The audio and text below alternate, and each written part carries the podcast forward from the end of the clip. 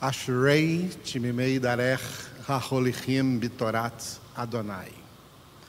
Benditos os irrepreensíveis no seu caminho, que andam na lei do Senhor. Salmo 119, versículo de número 1. Com esta palavra, nós iniciamos a nossa congregação de Santa Ceia na presença do Senhor. E na primeira parte desta congregação, o Senhor vai nos servir a palavra que ele inspirou ao apóstolo Paulo no primeiro capítulo da epístola aos Colossenses. Colossenses, capítulo 1. Enquanto lemos esta palavra, o Espírito de Deus estará trabalhando aí na sua vida, no seu coração.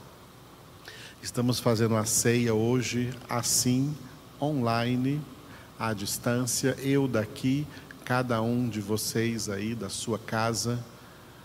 Espero que todos tenham preparado, como nós preparamos aqui também, o pão e o suco de uva, para que você, no final desta celebração, na parte final dessa celebração, possa compartilhar conosco este momento espiritual que o Senhor instituiu para que nós, igreja, participássemos de maneira didática, entendendo que a ceia representa aquilo que nós fazemos todos os dias, nos alimentar, nos nutrir espiritualmente da palavra de Deus. Aleluia. Hoje vamos ser alimentados pelo Senhor, então, em Colossenses capítulo de número 1. Acompanhe essa leitura com toda reverência, recebendo aí na sua vida a palavra do Senhor, que é o próprio Jesus. Paulo, apóstolo de Cristo Jesus, por vontade de Deus, e o irmão Timóteo, aos santos e fiéis em Cristo que se encontram em Colossos. Graça e paz a vós outros, da parte de Deus, nosso Pai. Damos sempre graças a Deus, Pai de nosso Senhor Jesus Cristo, quando oramos por vós, desde que ouvimos da vossa fé em Cristo Jesus e do amor que tendes para com todos os santos, por causa da esperança que vos está preservada nos céus da qual antes ouvistes pela palavra da verdade do Evangelho, que chegou até vós, como também em todo o mundo está produzindo fruto e crescendo. Tal acontece entre vós desde o dia em que ouvistes e entendestes a graça de Deus na verdade segundo fostes instruídos por Epáfras, nosso amado conservo, e quanto a vós outros, fiel ministro, o qual também nos relatou do vosso amor no Espírito. Por esta razão, também nós, desde o dia em que o ouvimos, não cessamos de orar por vós e de pedir que transbordeis de pleno conhecimento da Sua vontade em toda sabedoria e entendimento espiritual, a fim de viverdes de modo digno do Senhor, para o seu inteiro agrado, frutificando em toda boa obra e crescendo no pleno conhecimento de Deus, sendo fortalecidos com todo o poder, segundo a força da sua glória, em toda perseverança e longanimidade, com alegria dando graças ao Pai que vos fez idôneos à parte que vos cabe da herança dos santos na luz. Ele nos libertou do império das trevas e nos transportou para o reino do Filho do seu amor, no qual temos a redenção, a remissão dos pecados. Este é a imagem do Deus invisível, o primogênito de toda a criação pois nele foram criadas todas as coisas nos céus e sobre a terra, as visíveis e as invisíveis, sejam tronos, sejam soberanias, quer principados, quer potestades, tudo foi criado por meio dele e para ele. Ele é antes de todas as coisas, nele tudo subsiste. Ele é a cabeça do corpo da igreja. Ele é o princípio, o primogênito de entre os mortos, para em todas as coisas ter a primazia, porque aprouve a Deus que nele residisse toda a plenitude. E que, havendo feito a paz pelo sangue da sua cruz, por meio dele reconciliasse consigo mesmo todas as coisas, quer sobre a terra, quer nos céus. E a vós outros, que outrora éreis estranhos e inimigos no entendimento pelas vossas obras malignas, agora, porém, vos reconciliou no corpo da sua carne, mediante a sua morte, para apresentar-vos perante ele santos, inculpáveis e irrepreensíveis. Se é que permaneceis na fé, alicerçados e firmes, não vos deixando afastar da esperança do evangelho que ouvistes e que foi pregado a toda criatura debaixo do céu, e do qual eu, Paulo, me tornei ministro. Agora me regozijo nos meus sofrimentos por vós e preencho o que resta das aflições de Cristo na minha carne a favor do seu corpo, que é a igreja, da qual me tornei ministro de acordo com a dispensação da parte de Deus, que me foi confiada a vosso favor, para dar pleno cumprimento à palavra de Deus.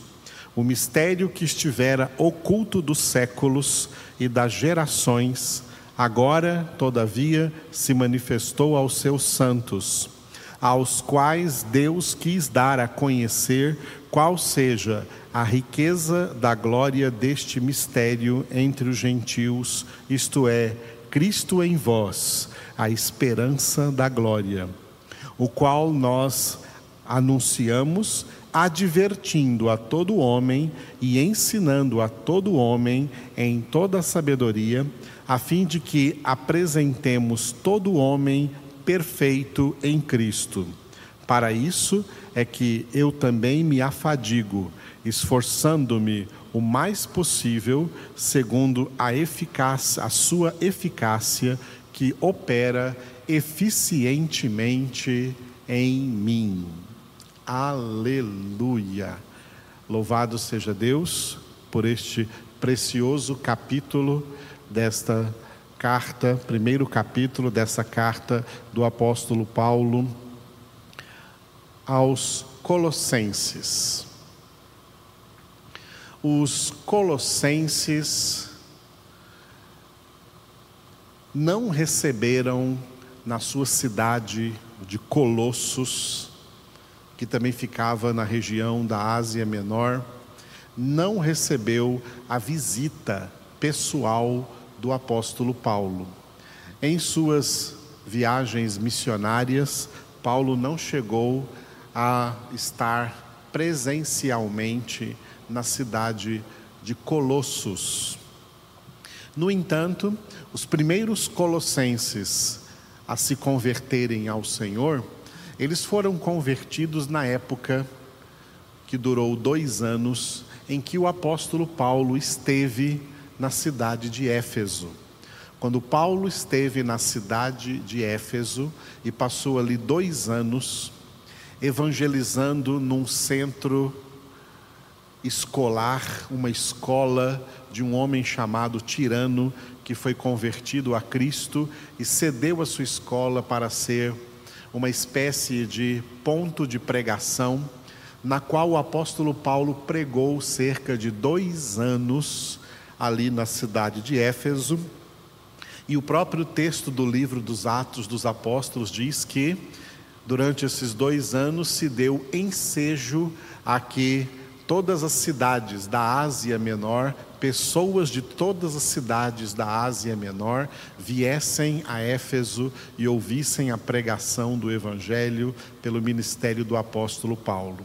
Foi nessa época também que vieram pessoas de, da cidade de Colossos, vieram colossenses e em Éfeso ouviram o Evangelho, creram no Senhor, foram convertidos e já saíram de Éfeso, voltando para Colossos, com a igreja dos Colossenses organizada, e ao chegarem em sua própria cidade, os próprios Colossenses implantaram ali a igreja de Cristo Jesus na cidade dos Colossenses, igreja para a qual Paulo agora né, escreveu esta epístola preciosa, inspirada e profundamente teológica, como é profunda também esta epístola de Paulo aos Colossenses.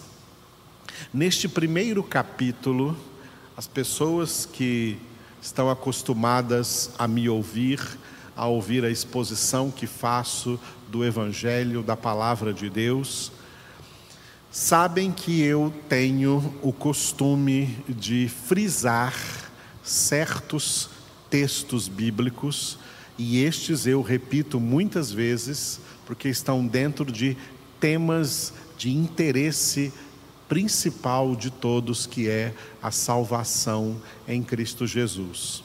E dentro desse tema da salvação, aqui tem dois versículos que eu costumo citar muitas vezes, os versículos 13 e 14. Ele nos libertou do império das trevas e nos transportou para o reino do Filho do seu amor, no qual temos a redenção, a remissão dos pecados.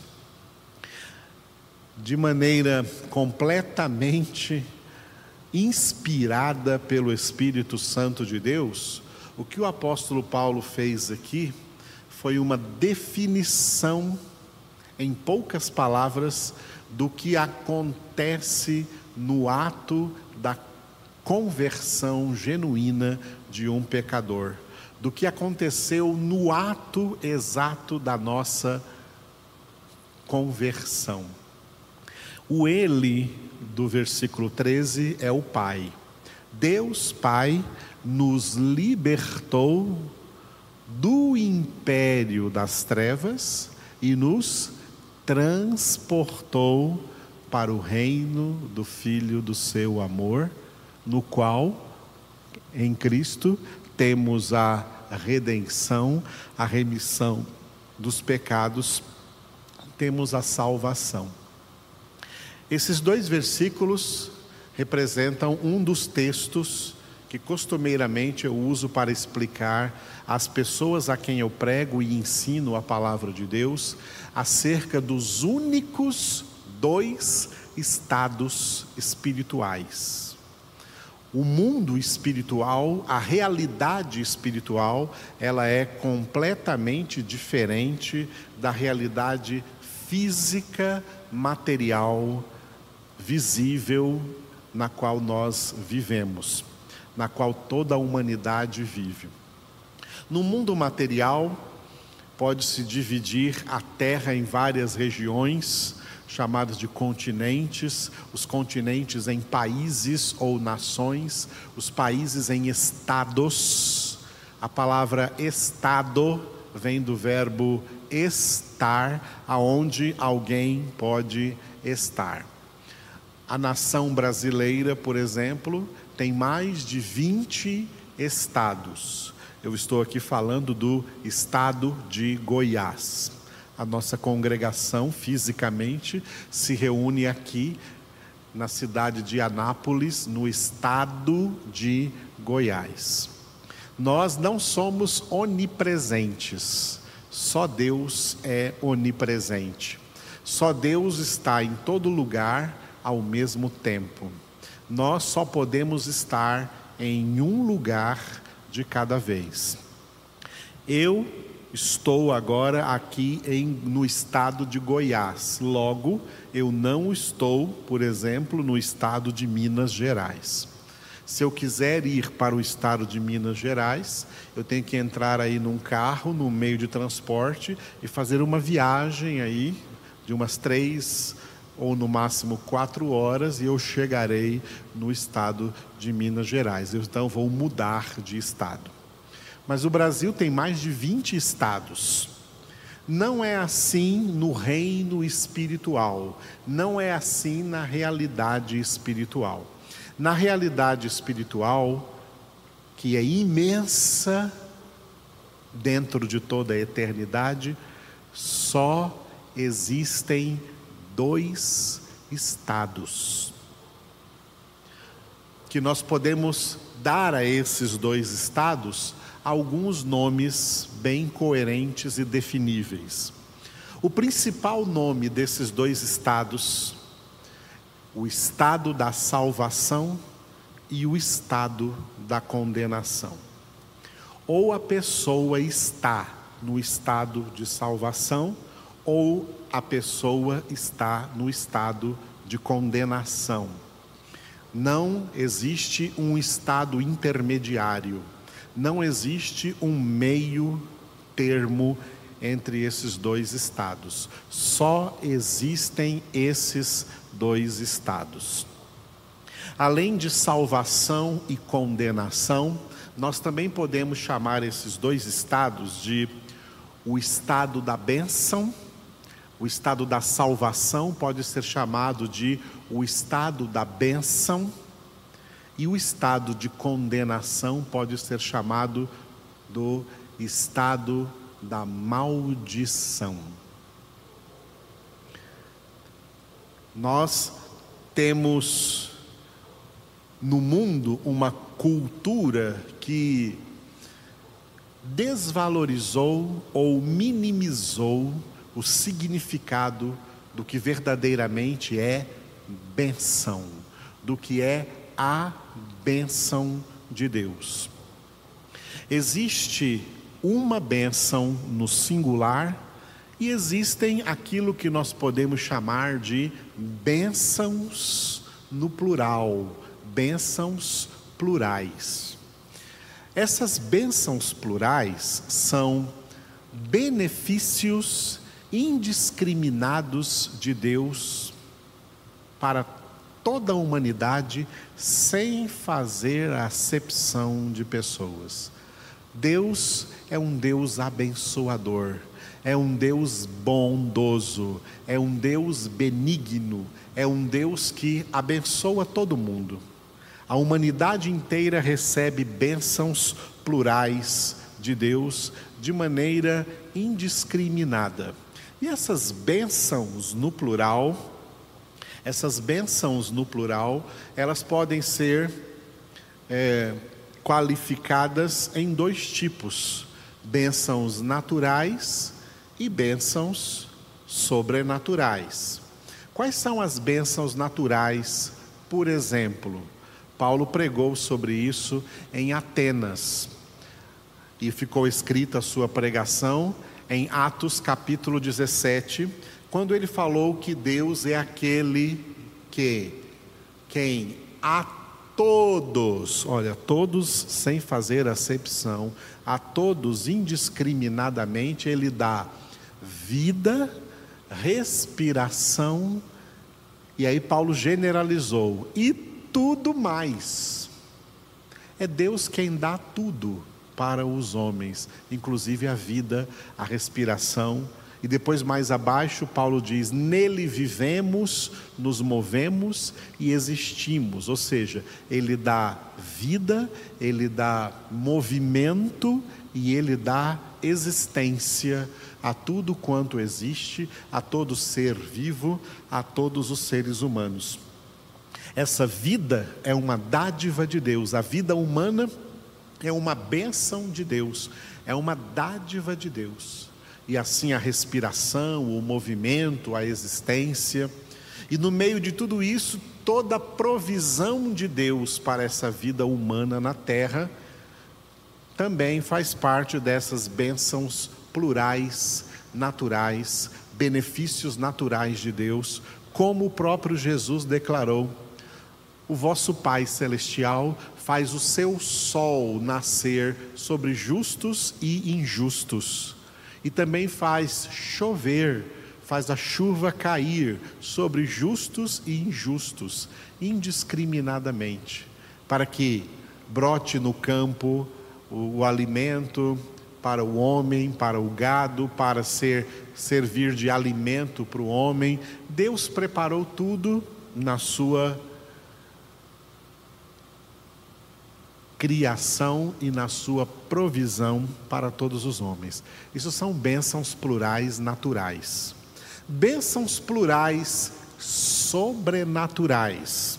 Deus também derrama bênçãos, na, bênçãos sobrenaturais sobre todas as pessoas, indiscriminadamente. Não precisa nem ser crente para receber um milagre de Deus. Bênçãos sobrenaturais são milagres de Deus. Deus opera milagres indiscriminadamente na vida de todos os homens, sejam crentes ou descrentes.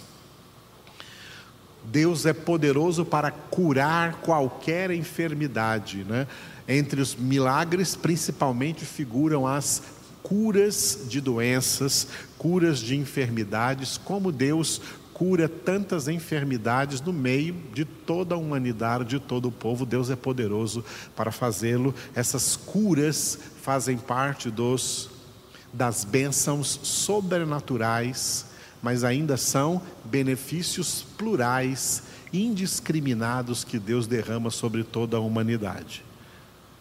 Mas tem uma bênção que é singular, e com essa todos não são contemplados. É a bênção da salvação. A salvação é uma bênção singular, única e exclusiva para aqueles aos quais Paulo se referiu em Efésios capítulo 1, versículo 4. Aqueles que o próprio Deus escolheu em Cristo antes da fundação do mundo para serem santos e irrepreensíveis diante dele em amor. Esses, além de todas as bênçãos plurais, além de todos os benefícios indiscriminados de Deus, eles recebem algo que os demais não recebem. A maioria morre sem receber a bênção singular da salvação. E é aí que se tornam de fato pessoas benditas, pessoas abençoadas. No estado de salvação, todos aqueles que se encontram no estado de salvação são benditos e são abençoados. Em contrapartida, todos os que se encontram no estado de condenação estão debaixo da maldição de Adão, que é o pecado original, por isso são, na verdade, malditos e amaldiçoados, mesmo que estejam recebendo diariamente bênçãos ou benefícios naturais de Deus ou sobrenaturais, benefícios plurais de Deus, mas não estão recebendo salvação. Quando eu falo sobre isso, eu lembro, ou o Espírito de Deus me lembra, daquele evento no qual Jesus curou dez leprosos com apenas uma palavra. Dez homens foram curados de uma doença gravíssima que é a lepra. Um dos dez se voltou para Jesus. Nas duas línguas bíblicas, o hebraico do Antigo Testamento e o grego do Novo Testamento, o verbo voltar é o verbo usado para converter, para conversão. Significa que esse que voltou para Jesus esse foi convertido. Este que voltou para Jesus, ele não apenas foi curado da lepra física, mas foi curado da lepra espiritual do pecado. Esse, além de ganhar uma bênção sobrenatural, um benefício sobrenatural, um milagre, uma cura milagrosa no seu corpo da lepra, ele também recebeu a bênção singular da salvação. Os outros nove leprosos receberam a bênção plural, tá? a bênção sobrenatural da cura física. Foram curados da lepra, mas eles não se voltaram para Jesus. Eles largaram Jesus de lado e foram aproveitar a sua vida na terra. Eles não ganharam a bênção singular da salvação. Antes de ser curados, esses nove estavam indo já para o inferno com lepra. E depois de morrerem, eles foram para o inferno sem lepra. Porque receberam apenas uma cura física. Não se engane, muitas pessoas aí no mundo recebem curas, recebem milagres de Deus, porque Deus faz milagres e curas em favor de qualquer um. Mas isso não significa que eles estão recebendo a bênção singular que é a salvação. Estão ainda no estado de condenação, no estado da maldição. Terceiro nome, olha, estado de salvação, estado da bênção ou estado da graça. A salvação é pela graça. Enquanto que o estado da condenação é o estado da maldição e, portanto, é o estado da desgraça. Enquanto as pessoas que estão no estado de salvação são pessoas agraciadas, as pessoas que estão no estado de condenação, no estado de maldição, são pessoas desgraçadas, ou seja, sem a graça de Deus sem a salvação. Quarto nome, estado de salvação, que também se chama estado da bênção, estado da graça, também é o estado do perdão.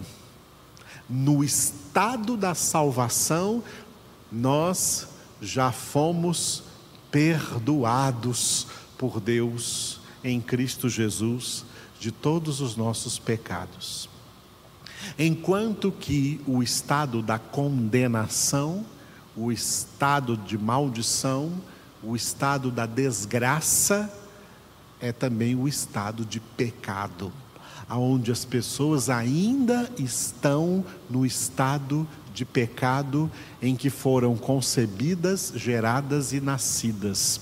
E o salário do pecado é a morte, por isso, as pessoas no mundo estão seguindo o mesmo curso espiritual que a humanidade pecadora está seguindo, conforme Paulo escreveu em Efésios 2:2, o curso deste mundo do príncipe da potestade do ar, do espírito que agora atua nos filhos da desobediência. Eu dei quatro nomes e agora vou dar o quinto nome que foi dado por Paulo aqui em Colossenses 1,13. O estado da salvação, que é o estado da bênção, o estado da graça, o estado do perdão, ele é chamado aqui em Colossenses 1,13 de reino do Filho. O reino do Filho. O estado de condenação que é o estado da maldição, o estado da desgraça, o estado de pecado em que a humanidade se encontra, ele é descrito aqui em Colossenses 1,13 como império das trevas. Então, Paulo usou essas duas expressões, o império das trevas para definir o que é o estado de condenação, onde todos os pecadores não convertidos estão no império das trevas, sem a luz de Deus, sem a luz de Cristo, sem vida espiritual, dominados por um imperador cruel que é Satanás, o príncipe deste mundo. É nessa condição que nós também estávamos até o dia da nossa conversão. No dia da nossa conversão, Deus nos libertou. Essa é a nossa liberdade, essa é a liberdade cristã. Liberdade não é isso que falam aí no mundo, tá? Liberdade para fazer o que quiser, para ir onde quiser, para escolher o que quiser. Essas liberdades são liberdades filosóficas, idealistas, cuja origem é a árvore do conhecimento do bem e do mal, e não a árvore da vida, que é a palavra de Deus. O conceito verdadeiro de liberdade, a liberdade que nós recebemos em Cristo Jesus, como ele mesmo disse em João 8,32: E conhecereis a verdade, e a verdade vos libertará. Essa verdadeira liberdade é a libertação do império das trevas, a libertação do estado de condenação. No estado de condenação, éramos escravos do pecado, éramos escravos de Satanás, éramos escravos da carne, éramos escravos do mundo, com todos os seus vícios, com todas as suas algemas espirituais que as pessoas não enxergam porque estão nas trevas estávamos mortos. Ele, Deus, nos libertou do império das trevas e nos transportou. Dois verbos importantes nesse versículo 13 é o verbo libertar e o verbo transportar. Ele nos libertou do império das trevas, do domínio do estado de condenação, do domínio de Satanás e nos transportou na nossa conversão, no ato da nossa conversão, aconteceu um transporte espiritual. Nós fomos transportados de um estado para outro estado. Fomos transportados do estado de, de condenação para o estado de salvação. Fomos transportados do estado de maldição onde éramos malditos e amaldiçoados, para o estado da bênção, onde somos benditos e abençoados com tão grande salvação. Fomos transportados, libertos e transportados do estado da desgraça para o estado da graça, onde somos agraciados em Cristo Jesus. Fomos transportados do estado do pecado para o estado do perdão. Somos perdoados pelo Papai do céu em Cristo Jesus. No estado da condenação, éramos filhos da desobediência, filhos da ira, como todas as pessoas não convertidas ainda são. E muitas morrem nessa situação. Nós agora somos feitos filhos de Deus, e Deus, como papai, cuida de nós. Fomos transportados do império das trevas para o reino do Filho do seu amor, no qual temos a redenção, a remissão dos pecados. O imperador das trevas não tem mais império sobre nós. Agora, quem reina sobre nós é o Filho. Jesus reina sobre nós. Jesus é o nosso Rei, Jesus é o nosso Senhor, Jesus é quem reina agora em nossas vidas. Essa é a verdadeira liberdade, que não significa liberdade para você mesmo reinar sobre a sua vida, para você mesmo mandar na sua vida, para você mesmo governar sobre a sua vida, não? Essa liberdade não existe. O homem não foi chamado à existência para ele mesmo governar sobre a sua vida. O homem foi chamado à existência para Deus governar sobre a sua vida. Pelo pecado, quem passa a governar o homem é o diabo. Por isso, o diabo é o príncipe deste mundo e o mundo inteiro jaz no maligno. Mas os filhos de Deus foram libertos deste império das trevas, deste domínio de Satanás e transportados para o reino do Filho, para o domínio de Cristo, no qual nós agora somos sujeitos, submissos a Cristo, e vou usar as palavras bíblicas, prisioneiros de Cristo escravos de Cristo, servos e servas de Cristo. Essa é a liberdade cristã, essa é a liberdade bíblica, essa é a liberdade evangélica. Ser livres do estado de condenação para ser servos de Deus, servos de Cristo, propriedade exclusiva de Deus, para ser filhos da obediência, para obedecermos ao Senhor, obedecermos a Sua palavra e vivermos em santidade. É por isso que muitas vezes eu estarei me reportando a esses dois versículos dessa carta de Paulo aos Colossenses.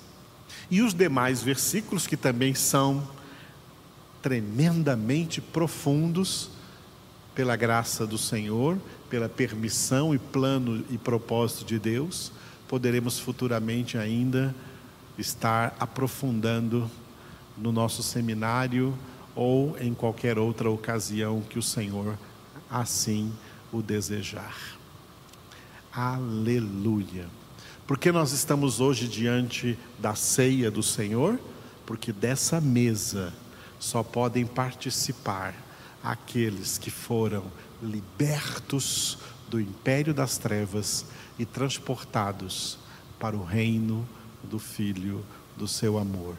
Aqui o Senhor tem um banquete espiritual para nós todos os dias. Aleluia. Te adoramos, ó Senhor, glorificamos e exaltamos o teu nome por tão grande graça, por maravilhosa graça do Senhor em nossas vidas. Adoramos, ó Deus, o teu nome e te agradecemos por haver nos libertado do império das trevas e nos transportado para o reino do Filho do teu amor, Jesus Cristo, no qual temos a redenção, a remissão dos pecados. Eu oro para que cada um dos teus verdadeiros filhos e filhas desenvolvam a sua salvação por meio da sua santificação, que ocorre por meio da tua palavra a tua palavra é a verdade e é nessa verdade que tu nos santificas. Em nome de Jesus. Amém.